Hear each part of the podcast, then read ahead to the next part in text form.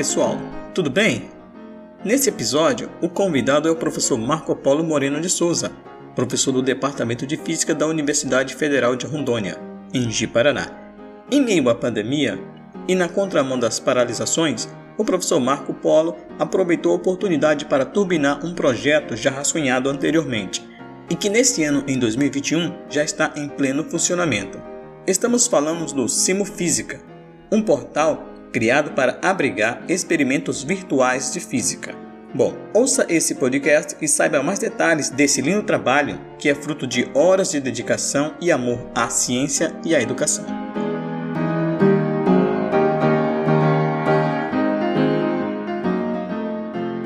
Então, bom dia, professor Marco Polo. Tudo bem com o senhor?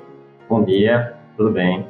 Hoje o senhor vai fazer uma abordagem interessante que é sobre o Simufísica, uma plataforma virtual de experimentos virtuais promovida pelo senhor e que recentemente foi disponibilizada online. É exatamente isso aí, né? Então, eu sempre gostei de simulações, né? É, somente nas aulas, né? Quando eu, desde 2013 que eu dou aula, né? Então eu sempre trouxe, né? Ou aplicativos né, de simulação prontos, né? Como aquele o PET, né? Que é o Physics Tutorial, eu mesmo fazia já, né? Eu já fazia em Maple, né? Com JavaScript, né? Só que eu fazia para uma certa aula lá, né?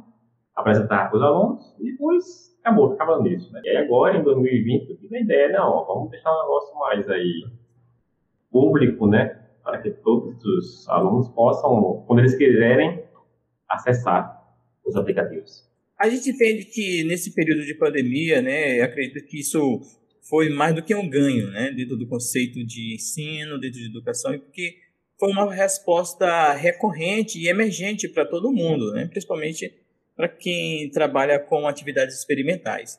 As escolas né, de ensino básico provavelmente é, atribu atribuíram muito esse tipo de metodologia e aqui no ensino superior isso ficou muito mais do que recorrente. Bom, então, professor, é, qual foi o, o ganho, né? Eu acredito que o senhor já vem com uma certa experiência nesse, nesse tempo que o senhor está trabalhando com esse, com esse material, né? com essa ideia. Qual o ganho que o senhor pode apresentar, né? abordar? Bom, na verdade, então, a pandemia foi justamente o pontapé aí, né, para que eu pudesse, pusesse esse projeto em prática, né, para que eu fosse lá e, ah, vamos fazer o site, vamos colocar os aplicativos, né, e eu acho que o ganho é exatamente nesse sentido aí de que as, as atividades experimentais, né, elas estão muito prejudicadas, né? Você e eu, né, que somos professores da área experimental, né, a gente que dá aulas experimentais, a gente muito, assim, nós os alunos, né, porque não tem como, né, pelo menos nos anos, é, nos meses mais, com a pandemia mais forte aí, né, não tem como, né, até hoje ainda não tem como, né, a gente dá aula experimental, né, então a ideia foi, ah, então o aluno ele, ele, ele simula o experimento em casa, tá? É, eu acho que isso aí é um ganho, né? É claro que uma simulação nunca vai reproduzir, né? Toda a experiência né, de um aluno fazendo lá o experimento, né? Sim. Nunca vai. Entendo, né? A participação dele com contato né, com um determinado equipamento, no ambiente de laboratório, é uma outra experiência, né, é um outro ganho. É, exatamente, né? Mas assim, mas pelo menos a gente consegue fazer uma experiência simulada, né? Não todos os aspectos podem ser levados em conta, né? De um experimento real feito ali na hora, mas se você consegue trabalhar, por exemplo, né, o erro experimental, né? Porque nos aplicativos eu introduzo um erro ali, né? Eu coloco de propósito um erro, né? Uma margem de erro para que o cara consiga né, fazer, fazer a simulação várias vezes como se estivesse no laboratório, né? Cada vez que você fizer algumas das simulações, não todas, né? Mas algumas, algumas delas, é, o resultado muda, né? Um pouquinho. Eu coloquei de propósito um erro ali, né? Aleatório, né? Ok. É, a, a ideia do erro é justamente, eu acredito que é justamente dentro do princípio que quando a gente procura um ambiente virtual de aprendizagem, né, provavelmente simulações, é, elas não apresentam justamente esse detalhe, certo? Outras simulações, elas já partem direto para um resultado e esse resultado dificilmente muda, é isso? É, eu acho que, eu até, até não lembrei esse detalhe, mas eu acho que isso aí é um ponto diferenciado das outras simulações, né? Porque, de fato, assim, nesse mercado das simulações está bem saturado, né? Existem muitas, né? Sim. Não no Brasil, esse é um ponto também que eu estou levando em conta aqui, né? O Brasil, ele, apesar da gente ter um mestrado em é, o Brasil, né? Tem mais de 60 polos de mestrado profissional em ensino de física, né? Que incentivam o uso de aplicativos em sala de aula, né? Isso é um ponto. Porém, é, não se incentiva a produção dos aplicativos, né? Então, a gente vai ficar, então a pergunta é, vamos ficar sempre usando os aplicativos produzidos, desenvolvidos em outros países, né? Que a gente não pode fazer os nossos próprios aplicativos, né? Então, esse foi um ponto também que eu pensei, né? O senhor acredita que existe certa barreira ou dificuldade na hora de, por exemplo, criar uma simulação ou projetar um site nessa modalidade? É, é, existem várias barreiras, né? vamos, vamos ver, né? Quais são as barreiras mais importantes, né? Eu acho que o tempo é a principal barreira, né? Porque a gente que é professor, é, é o tempo, né? Nós somos professores, a gente está super atarefado, né? Todos nós, né? Do departamento de física aqui de Paraná, por exemplo. É só um exemplo, mas eu acho que de outros departamentos também, né? A gente tem que fazer a atividade burocrática, ensina, pesquisa, extensão, blá, blá, blá, né? E aí, como é que sobra tempo para fazer um site desse? Então, é, é, uma, é uma escolha, né? Uma hora você vai ter que priorizar por exemplo, no meu caso aqui, ah, eu vou agora fazer o site, né? A pesquisa ficou compilada por um, por um certo tempo aí, né? Talvez um ano, né? E é isso, né? A gente, então, o tempo é a principal barreira. As outras também, é, é, é de fato, é, é, é, a dificuldade da linguagem, né? Que os aplicativos são feitos em JavaScript, né? Eu nunca fiz um curso de JavaScript, né? Então, fui aprendendo foi na prática, assim, devagar mesmo, né? Já programo JavaScript desde 2000 e do é, 2011, eu acho, né? Acho que comprei um livro aqui de JavaScript, eu até hoje ele, né? Acho que comprei esse livro em 2011, né? Lá para cá eu usei um pouquinho, parava aí, voltava, e aí, né? Agora, assim, o aprendizado mais forte que houve aí foi justamente fazendo esses aplicativos aqui, né? Ou seja, de 2020 para cá, né? Quando eu fui aprendendo mais e mais. Ok, então o, o, tempo né, é um fator determinante na hora de produzir um material desse e, claro, né, o preparo técnico, certo? O preparo técnico também é, é outro fator de, de incômodo né, na hora de, de reproduzir um material desse. Sobre, sobre o tempo, professor, você hoje tem quantos tem quantas simulações né, no, no seu programa? Eu nem contei ainda, eu tenho mais de 20, não posso contar agora. Ó. Então, então já que, em média, mais de 20, uma, em média, a simulação mais básica. Eu não, eu não sei, eu não, eu não tenho conhecimento dessa linguagem da simulação para esse tipo de, de objeto, né? De objetivo. Mas o tempo médio para você executar um bom experimento desse, né? com ah, tá. todas as características do seu. A pergunta é sobre o tempo de desenvolvimento de um aplicativo. De um aplicativo, é porque aqui tem vários, né? Eu vejo que tem vários. Né? Quem quiser acessar está no www.simufisca.uni.br, né? E aí tem várias simulações, mas o tempo médio para criação de um? É, esse tempo aí varia bastante, tá? É, vamos ver assim, o tempo médio, né? Acho que a primeira coisa é a ideia, né? Como é que Sim. eu quero que ele seja, né? Isso. Aí, isso aí, né? Às vezes, é, eu acho que isso aí leva um tempo ainda bem, tá? Agora, uma vez que você tem a, a ideia pronta na cabeça, eu quero mostrar isso, eu quero fazer uma simulação que eu vou ter um bloco oscilando e eu quero que, ao mesmo tempo que ele oscila, eu mostre os gráficos de velocidade, posição, aceleração. Então, quando eu tenho isso em mente, eu quero que seja assim, que eu possa baixar também esses dados, né, etc. Então, nesse momento aí, aí, olha, acho que minha, minha experiência foi que esse, foi, esse tempo aí levou mais ou menos, eu acho que cinco dias corridos. Então, se você está 5 vezes 8 horas, né, então 40 horas você desenvolve um desse. Um. Um, é, 40 horas desenvolve um. A maioria desses aplicativos foram feitos na pandemia, naquele momento em que a gente estava sem dar aula. Ah, Aí foi então... o tempo que eu fui avançando. Agora está muito difícil fazer. Ou seja, uma parte deles já era aquela ideia, né? Já tinha um script, pelo menos mental. Você já tinha uma ideia de como seria, de o que poderia ser desenvolvido. E aí aproveitou o tempo, né? De, de start da pandemia e para desenvolver. Então, ó, então, se for pensar realmente, né, em torno de 40 horas para criar um, isso? É, 40 horas. É, realmente, aqui tem, tem 20, é bastante tempo, né? Agora, assim, tem um ponto importante, tá? Assim, eu percebi o seguinte, né? Eu aprendi muita coisa desenvolvendo esses aplicativos, né? Coisa que eu pensava, né? Mas eu percebi o seguinte, 40 horas você pode achar que é muito, mas não é muito não, porque na minha experiência é o seguinte, a gente vai levar mais outras 40 horas que será a parte dos testes, os bugs. Quando você terminou as 40 horas, ele ainda está cheio de bugs. São bugs que você não vê porque uma coisa é eu fazer e eu testar.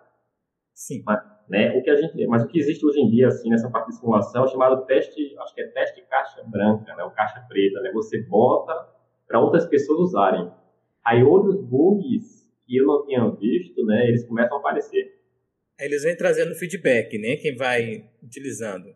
E esse tempo aí, para sanar esses bugs, leva também muito tempo. Essa é a questão. Talvez o mesmo tempo de desenvolvimento. Então, é realmente, é dedicar uma parte do tempo, concentrar numa outra e depois voltar. É, por exemplo, outro aplicativo que eu desenvolvi, eu acho que já tem o quê aí? Tem uns quatro meses já. Eu tenho aqui ideias para mais 50 aplicativos. Mas ele está aqui? Ou é outra proposta?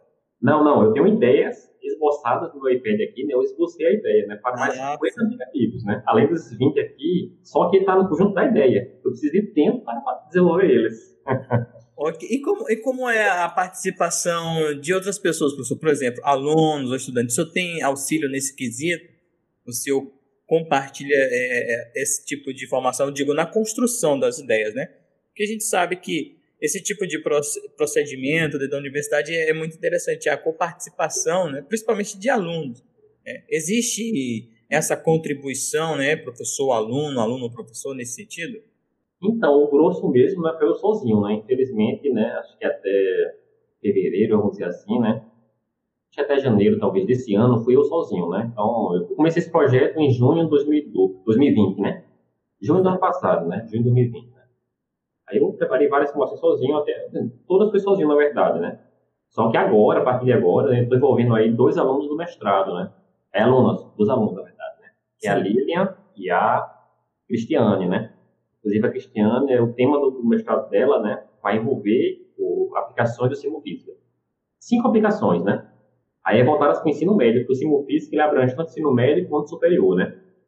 Então, aí agora eu me entusiasmei para fazer também aplicativos para o ensino médio, né? Então, a gente tem aqui cinco aplicativos para ensino médio, que vai ser tema da dissertação do mestrado da Vicente é, Cristiane, Cristiane Mara, né? É, então, assim, então agora eu estou começando a envolver alunos, né? Aí, os alunos, eles já deram vários feedbacks, né? É aquela parte, né? Os bugs eu não vejo, mas os alunos já estão começando a...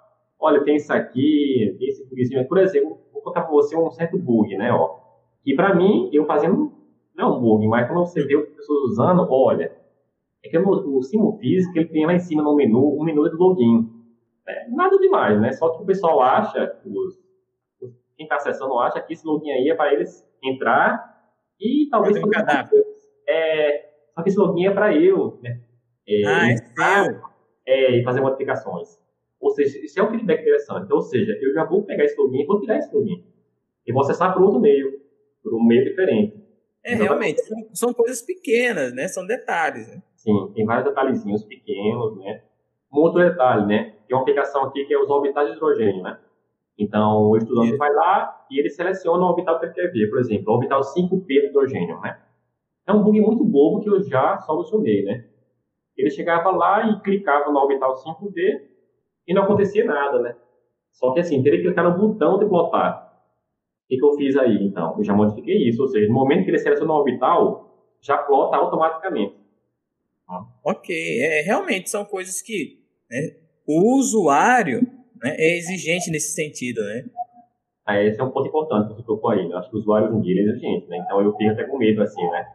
Porque, olha, o pessoal hoje é exigente, né? Tem muitos softwares gratuitos aí, né? E não é porque é, é gratuito que ele tem que ser, né? Ah, de qualquer jeito, né? A pessoa não vai usar, né? Ok. Deixa eu perguntar, professor. O senhor falou que está com uma, uma, proposta junto com alunos para desenvolver atividades com isso para o ensino, ensino fundamental, isso? Ensino, ensino médio. Ensino médio. A maioria deles, nem sua grande maioria, tem acesso ao smartphone. Eu estou acessando ele de um computador. O ensino física hoje está disponível para um computador, para um smartphone, no caso? Não, esse é outro ponto importante aí também que você procura. Na verdade, eu acho que o smartphone ele é o carro-chefe dessa plataforma, né? Eu desenvolvo os aplicativos pensando na tela do smartphone. Aí depois é que eu adapto para um tablet e depois para um computador. Então, todos os aplicativos aqui, pelo menos no iPhone, eles estão rodando bem, né? Esse é um ponto importante também, né? Eu só tenho iPhone, minha esposa tem iPhone. Eu não estou com Android aqui por hora, né? Mas eu testei uma vez, funcionou no Android normal, né? Mas esse é um ponto Mas então ele tá, ele, os alunos, né?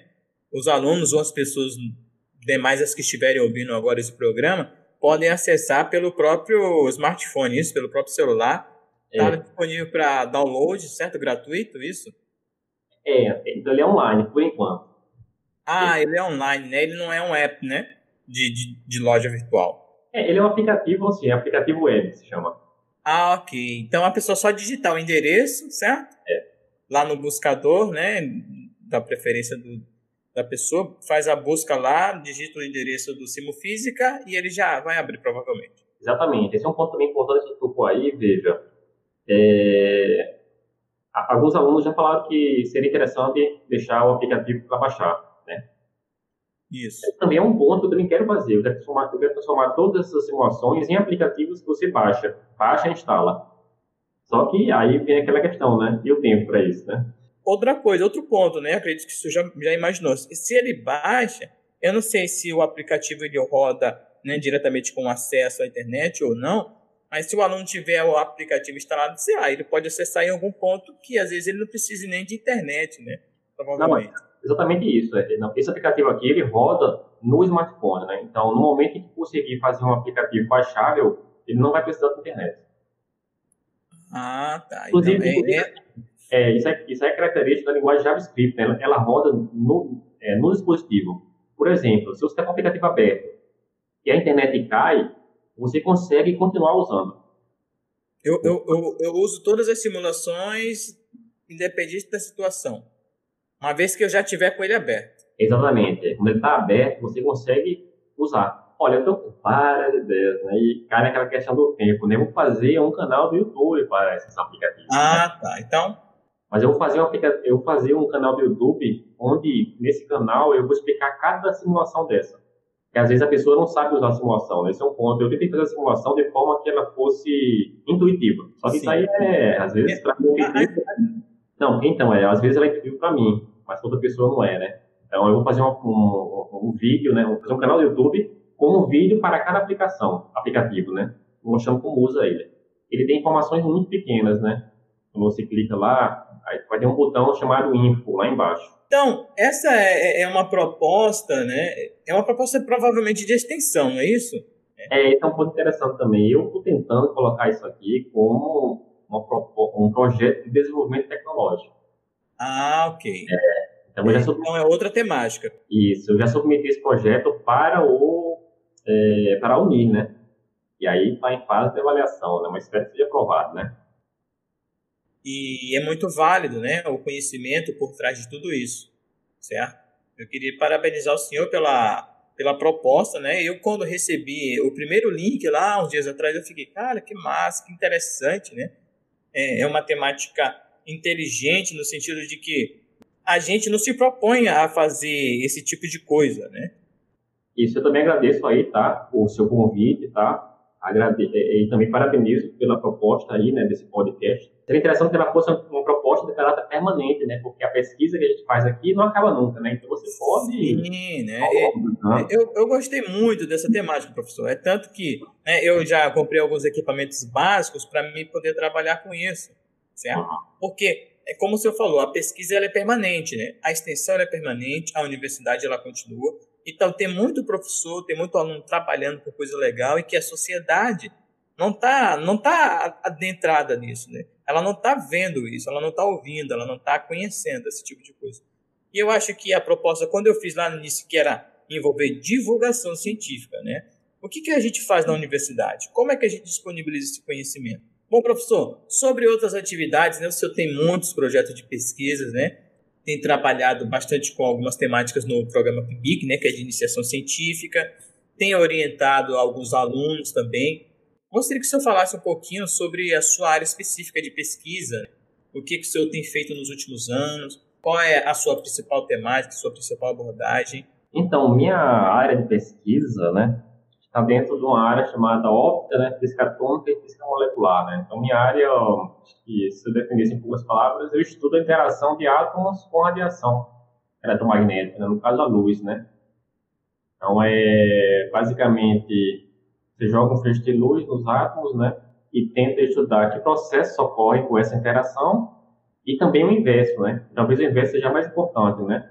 As propriedades da luz, né?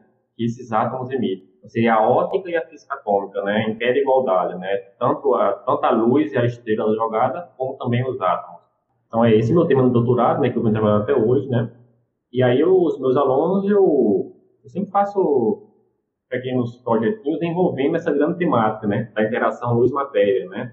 É, eu tenho um aluno aqui, o Patrick, né, investigando transições dos fótons, né, em apoio de rubídio, né, já tive trabalhos, né, com alunos desenvolvendo, né, o estudo de estabilidade de cavidades lasers. Eu tenho outro agora, um outro plano aqui agora, está em avaliação ainda, né, que envolve um relógio atômico de rubídio, né, preparação de átomos de rubídio para que consiga fazer um relógio atômico. Isso é um plano de trabalho, que está tá em avaliação ainda, né, pode ganhar uma bolsa ou não, né? Depende da avaliação do PIBIC. Basicamente isso aí que eu trabalhado, né? Os seus trabalhos, eles são dentro da temática de física experimental, certo? Isso, é, experimental. É. Só é possível fazer experimental em colaboração, né? É, os materiais são caros, né? Os equipamentos são caros, né? E, de fato, só é possível fazer pelo menos para mim, né, na minha área, colaboro lá com o grupo do departamento de física lá da Universidade Federal de Pernambuco, né? E todo o material, todos os equipamentos são eles que têm lá, né? Eles têm lasers, tem tem um vapor de rubídio, né? Hoje em dia tem uma armadilha magneto-ótica, né, que você consegue resfriar os átomos até milikelvin de temperatura, né? Tem um laser pulsado, laser contínuo, né? Então a parceria mais ou menos é, o que está acontecendo é que eu acabo ficando também na teoria, né? É, porque nessas colaborações eu passo lá duas semanas em Recife, geralmente, né? Aí eu participo dos experimentos, né? É um grupo pequeno, tá? São, são, geralmente são três pessoas, um aluno, dois professores, é, tem a Sandra Viana, né? Que foi minha orientadora e ainda colaboro com ela, né? Então ela seria a líder lá da, da equipe, né? Hoje em dia eu estou colaborando com um aluno doutorado, que é o Alexandre Almeida, e eu, né? Que é um grupo pequeno, né? Então a gente faz os experimentos, a parte mais complicada depois é a teoria, né? Aí a teoria envolve meses ou anos, né? Eu tô com a história aqui de 2019, né? Que ainda não publicamos, né? Não passou dois anos já. Todo mundo experimento, mas a teoria é complicada, são modelagens computacionais, né? São cálculos complexos que envolvem placas de vídeo, né? Eu tenho cinco placas de vídeo aqui, voltadas exclusivamente para cálculos computacionais, de simulação e de cálculo numérico. Eu acho que a parte mais complicada é teórica, tá? Para o experimento, a gente faz ele o quê? Três semanas, duas semanas, ah, um mês se contar a preparação, né? que às vezes eu vou lá para Recife, mas eles já preparam antes, né? Para que a minha ida seja uma, a mais prolífica, né? a mais proveitosa possível, né? Então, se contar esse tempo de preparação, vamos dizer assim, um mês, né? Então, em um mês a gente prepara os lasers, e laser é um negócio complicado, né? Tem dia que você não faz experimento com ele, se ele estiver lá instável, própria, o próprio calor do seu corpo, né, interage com o laser, né? Faz ele sair da linha. Vibrações mínimas passar um avião lá em cima, ele passando o avião, bloqueia a, nuvem, essa luz chega menos no laboratório e já é conhecido os experimentos. Né? É, bem, é delicadíssimo esses experimentos, né? Então, quando, quando, o, quando o laser está num bom dia, né? Ele está estável, né? Ele está de bom humor. É coisas do, da, da experimental, né? É, exatamente. É. A, a, teoria experimental, as duas áreas são complexas, né? É, às vezes a, a, a experimental tem, tem tudo isso, né?